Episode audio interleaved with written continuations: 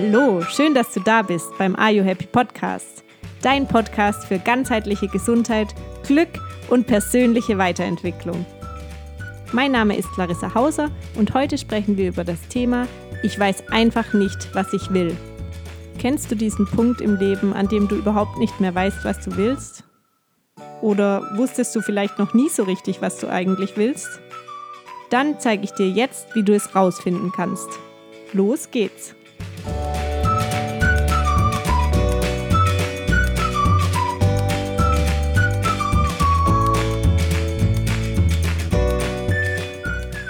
Knapp zwei Jahren habe ich meinen Job gekündigt. Und ich wurde von links und rechts gefragt, Lari, was machst du denn jetzt, jetzt wo du deinen Job gekündigt hast? Und alles, was ich dazu sagen konnte, war, ich weiß es nicht. Ich weiß nicht, was ich will. Keine Ahnung. Das Einzige, was ich ganz genau wusste, war, dass ich meinen alten Job nicht mehr machen will. Ich dachte lange Zeit, dass es nur mir so geht und dass alle anderen ganz genau wissen, was sie wollen und dass sie genau da richtig sind, wo sie gerade sind, weil sie irgendwie ja so einen zufriedenen Eindruck gemacht haben oder zumindest nichts verändert haben, nichts beklagt haben. Aber tatsächlich ist es ja doch so, dass es ganz vielen genauso geht wie mir. Viele wissen nicht, was sie wollen und ganz viele, mit denen ich dann gesprochen habe darüber, dass ich gar nicht weiß, wo ich hin will, was ich machen will, wie es weitergeht. Ganz viele haben gesagt, ja, genau so geht es mir auch. Das, was ich mache, ist schon okay, aber so ganz zufrieden bin ich nicht und was ich dann machen will, weiß ich halt nicht. Aber wie kommt das? Gerade heute, wir haben alle Möglichkeiten der Welt. Uns stehen so viele Türen offen und trotzdem wissen wir nicht, was wir wollen. Wir haben so eine riesige Auswahl, aber vielleicht ist genau das der Punkt. Diese riesen Auswahl und diese Vielzahl an Möglichkeiten macht es gerade so schwer. Früher hatte man diese Probleme nicht. Früher wurde man nicht gefragt, was man gerne machen würde und man hatte keine Wahl. Die Frau war zu Hause und der Mann hat geschaut, dass das Geld reinkommt. Heute sind die Voraussetzungen da schon ganz andere. Wir haben alle Möglichkeiten. Zumindest in den meisten Fällen. Wir können uns aussuchen, ob wir ins Ausland gehen wollen, ob wir eine Lehre machen, ein Studium machen, ob wir einen handwerklichen Beruf machen, ob wir einen Bürojob machen und so weiter. Wir haben eine riesen Auswahl und können im Prinzip frei wählen, was wir machen wollen. Trotzdem wird man während der ganzen Schullaufbahn eigentlich selten gefragt, was man gerne werden will oder was man nach der Schule gerne machen möchte das Schulsystem trägt uns irgendwie mit und wir müssen uns dann gar keine Gedanken machen, was wir eigentlich nach der Schule machen wollen. Es wird ja immer alles schön vorgegeben. Erste Stunde Bio, zweite Stunde Mathe, dritte Stunde Englisch. Also wozu sollte ich mir Gedanken machen, was richtig für mich ist? Dazu kommt dann noch, dass uns beigebracht wird, dass unsere Wünsche nicht wichtig sind und das auf eine ganz unterschwellige, unbewusste Art. So wollte ich zum Beispiel als kleines Kind schon immer Friseurin werden. Aber dann kam sofort der Spruch von meinen Eltern und vom kompletten Umfeld, das wär's nett, da verdient man nichts. Oder auf Hochdeutsch, das wirst du später mal nicht machen, da verdient man keinen Cent damit. Oder direkt nach der Grundschule, als entschieden werden musste, ob ich auf die Realschule oder aufs Gymnasium gehen werde. Und für mich als Kind hätte wahrscheinlich die Realschule besser gepasst, weil man dort textiles Werken hat, weil man dort Technik hat, weil man dort viel mehr handwerkliche Dinge erlernt, kreativer ist. Aber weil es eben die Noten zugelassen haben, sagt man ja dann, ach, wenn man die Chance hat, aufs Gymnasium zu gehen, dann geht man aufs Gymnasium. Auch wenn dort vielleicht viel mehr Theorie unterrichtet wird und die Praxis, das Praktische total im Hintergrund steht. Wobei das Praktische, das Handwerkliche vielleicht das gewesen wäre, was mir viel mehr entspricht. Und insbesondere als Kind weiß man ja ganz genau, was man gerne macht. Und so wird einem indirekt schon als kleines Kind beigebracht, dass es falsch ist, auf seine Wünsche zu hören, seinen eigenen Wünschen zu folgen. Und wenn man dann fertig ist mit der Schule, dann soll man plötzlich wissen, was man will ist doch klar, dass das nicht für jeden funktionieren kann, oder? So hat es für mich leider auch nicht funktioniert und ich wusste überhaupt nicht, was ich will. Ich hatte immer das Gefühl, alle um mich herum wissen genau, was sie wollen und Zum Beispiel mein Bruder ist so ein Tüftler, so ein Entdecker, Erfinder, der sich jetzt in die Mechatronik vertieft hat. Oder meine Mami ist Handarbeitslehrerin und macht ganz viel kreative Dinge. Aber für mich gab es einfach nicht so das eine Richtige. Glücklicherweise habe ich dann aber erkannt, dass ich nicht die Einzige bin, der es so geht.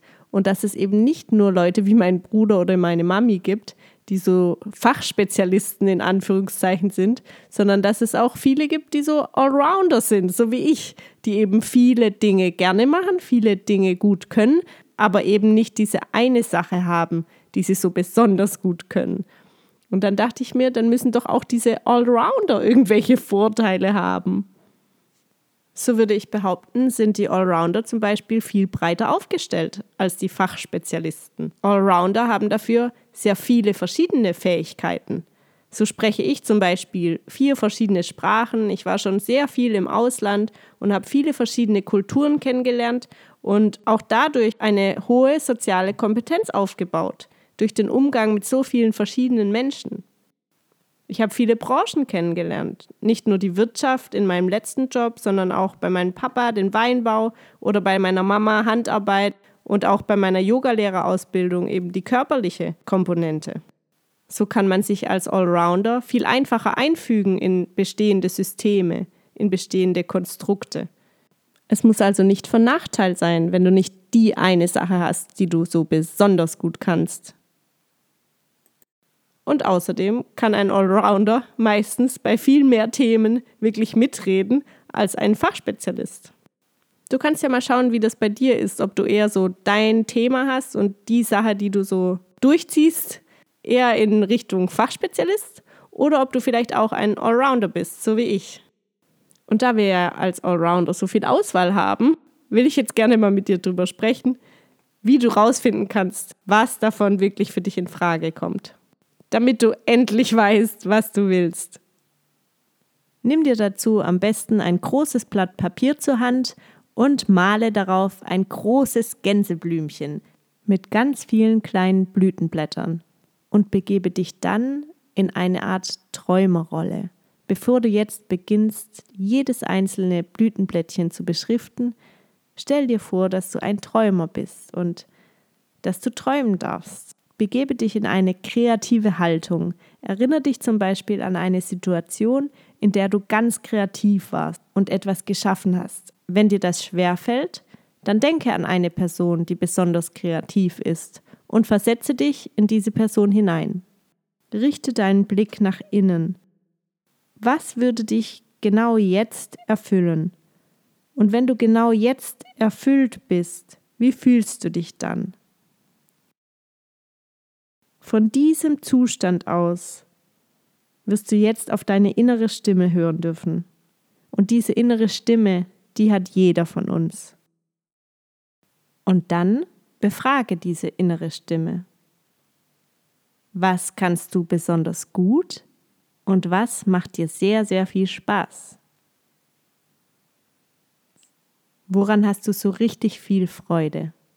Schreib jetzt einfach alles auf, was dir einfällt. Lass deinen Träumer losträumen und hör auf deine innere Stimme.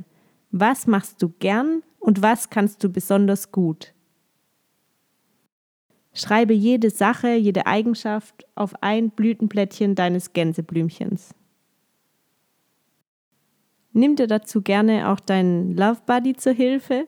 Wenn du die letzten Folgen angehört hast, dann weißt du schon, wer der Love Buddy ist nämlich ein Liebespäckchen, ein Liebesbrief, den du an dich selbst geschrieben hast, mit allen Ressourcen, mit allen positiven Eigenschaften von dir, mit allen positiven Erfahrungen, die du gemacht hast, alles Positive, was dir bisher widerfahren ist und alles, was du super toll und gut kannst und was du an dir magst.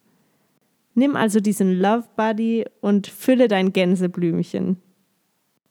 Fülle es mit allem, was du jetzt in diesem Moment machen möchtest.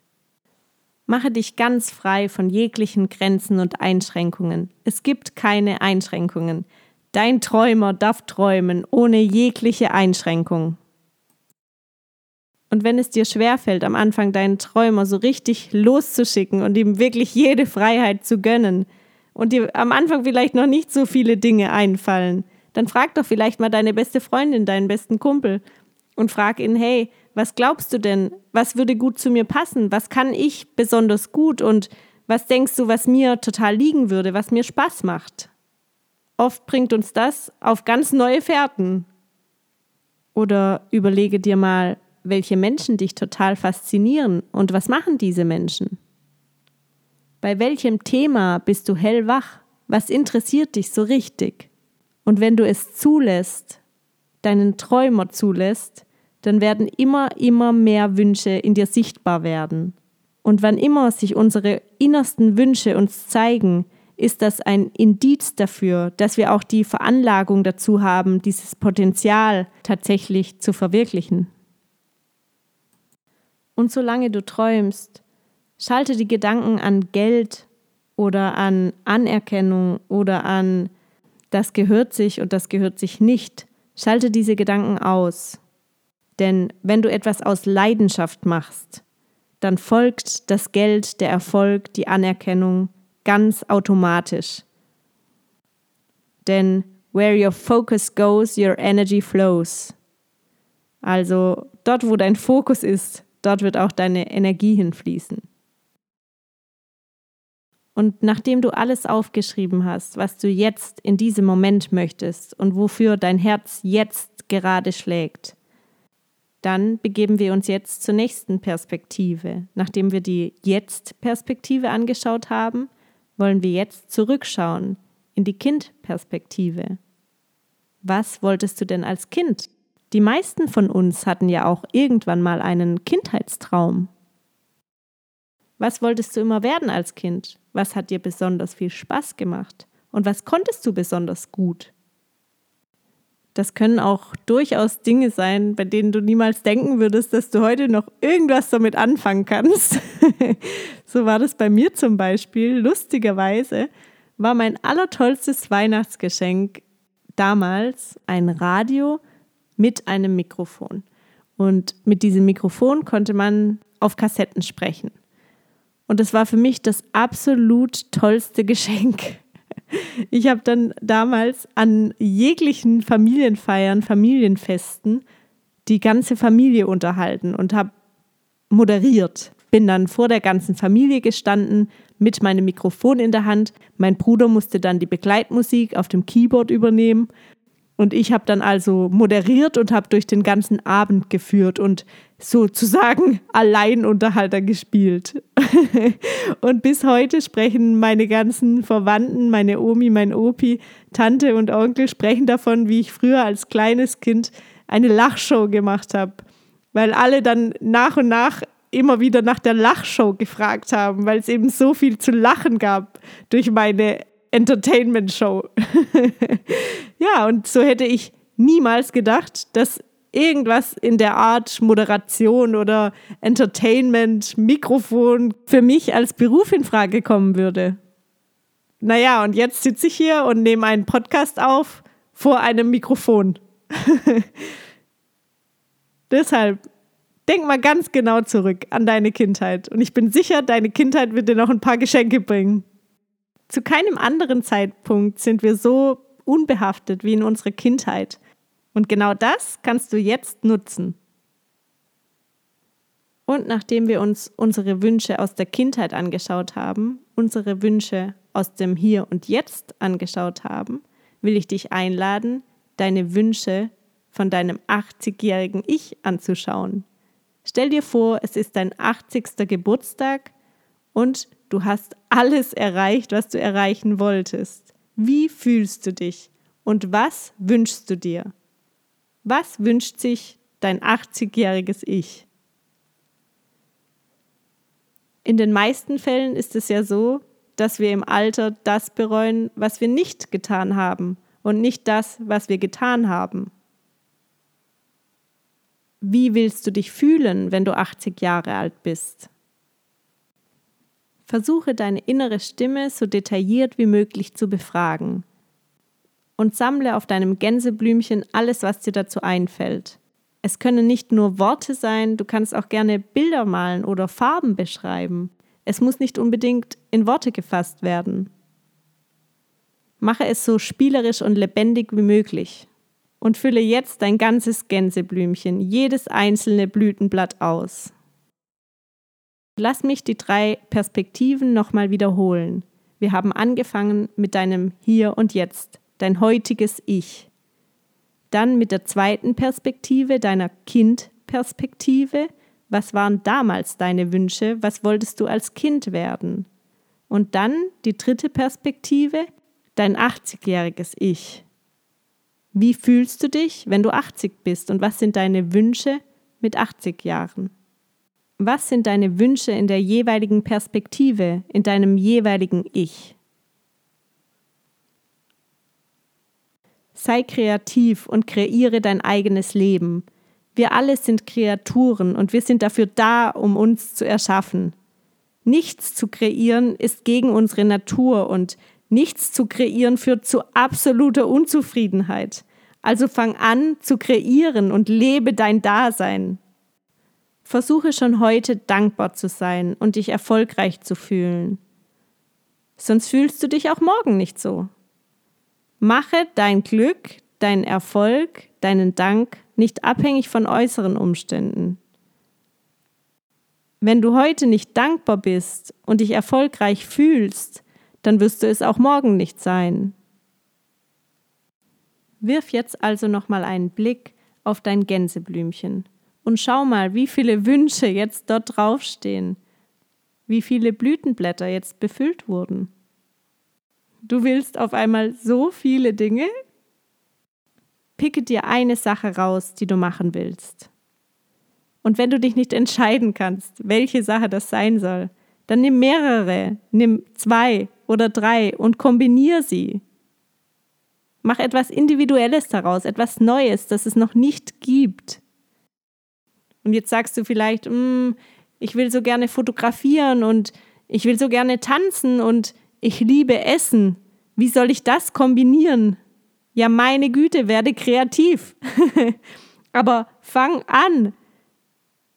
Kombinier es und fang an daraus ergibt sich Neues und je mehr du Menschen davon erzählst, umso mehr wird sich daraus ergeben und Leute werden Ideen haben und dein Projekt, deine Idee wird wachsen. Du musst dich hier natürlich nicht für die nächsten zehn Jahre festlegen. Es geht nur darum, was jetzt in diesem Moment gerade ist. Was möchtest du jetzt? Es muss nichts zu Ende gedacht sein. Lass dir auch genügend Zeit, um deine Wünsche reifen zu lassen, aber Weiche nicht aus, anstatt zu handeln. Und wenn du dich dann entschieden hast, dann frage dich, was könnte der nächst kleinstmögliche Schritt sein? So kannst du gut portionieren und es führt dich zum Ziel. Vor allem überfordert es dich nicht. Also geh einen kleinstmöglichen Schritt, auch wenn das nur ein kleiner Anruf ist oder eine kleine E-Mail. Und wenn du diesen kleinstmöglichen Schritt gegangen bist, dann gehe den nächsten kleinstmöglichen Schritt. Und so tastest du dich vor, Schritt für Schritt. Jetzt kann es natürlich auch sein, dass du gar nicht weißt, was du machen sollst. Und hier habe ich einen ultimativen Tipp für dich. Und zwar von der tollen Laura Seiler. Vielleicht kennst du ihren Podcast. Ich liebe diese Frau ja abgöttisch und ich finde ihre Tipps so grandios. Sie sagt zum Beispiel, wenn du gar nicht weißt, was du willst, dann fange damit an, einem Freund zu helfen, anderen Menschen zu helfen und komme einfach ins Handeln. Und sobald du anfängst, anderen zu helfen, wirst du merken, was alles in dir steckt. Und du wirst kreativ werden und andere werden etwas in dir sehen, was du vielleicht noch nicht in dir gesehen hast. Aber fang an. Das Leben ist zu kurz, um zu warten auf den Sinn des Lebens. Es gibt nicht den Sinn des Lebens. Das Leben wird immer den Sinn haben, den du ihm gibst. Dein Leben hat den Sinn, den du ihm gibst. Also, such dir raus, was du gerne machen willst in dieser Welt und leg los. Erschaffe, kreiere dein eigenes Leben und fang einfach an. Fang an.